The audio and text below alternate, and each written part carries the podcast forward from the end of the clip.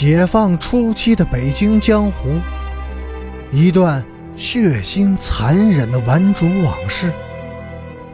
欢迎收听《北京教父》第四十六集。三天以后的一个晚上，有人用刀在边家的屋门外插了一个纸条：“明晚，小树林。”恭候大驾。刀子上有血，边雅军认得他。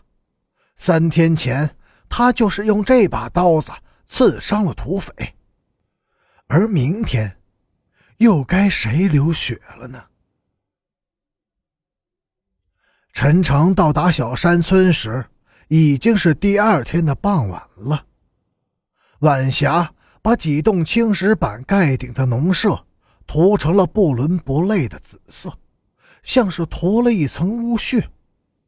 落日也在王兴敏的身上镀了一层金色的光，使他不仅显得更加的灵秀、祥和，而且还带有一种高贵而又神秘的气质。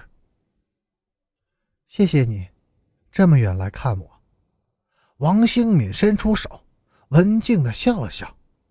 他的手很瘦，很小，软软的，沾满了粉笔沫。吃饭时，陈诚下意识的没有洗手。饭后，王兴敏要备课，陈诚歪在炕上，望着案头的那盏油灯出神。王兴敏递过来一本书，说：“你没事干，可以看看这本书。”挺好看的。陈诚接过书，书名是《格林童话选》。这本书我以前读过，现在不想再看了。为什么？让人心酸。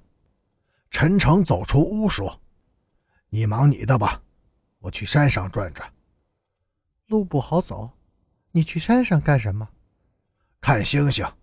王兴敏和陈诚一起上了山，平躺在一块大青石板上。陈诚望着星空出神。你懂星象？王兴敏问。不懂，昨晚看了一夜，又好像悟出点名堂。那里也和人间一样，是天人合一吗？不是，你看，他们是那么多。那么拥挤，所以他们之间必然充满了争斗。弱的依附强的，强的依附更强的，有相互的勾结、吸引，又有相互的敌视和排斥，还随时会出现飞来横祸。几亿光年形成的旧格局，一下子就被粉碎了，重新开始新的组合。在那么大的宇宙空间里。这些小星星生活的也很不容易，王兴敏说：“其实，他们要比我们容易得多。他们之间的争斗是按照严格的规则进行的，谁都不会超越规则。而这种规则又极其的简单。牛顿用一个短短的公式就描述了它的全部内容。人间的斗争和社会的规律。”需要更复杂一些，能用一句话概括社会生活的规律吗？陈诚问。可以的。哪句话？造反有理。造反，造成天下大乱，社会大乱，民不聊生吗？造成道德沦丧，人心不古吗？王兴敏摇了摇头，又叹了口气，望着夜空说：“不是。”那是被人们误解和滥用的结果。我们这个民族现在还不能真正理解造反的意义。只有在经济、文化和思想上获得高度的发展以后，这条规则才能够被正确的实行起来。那时的人们该是多幸福啊！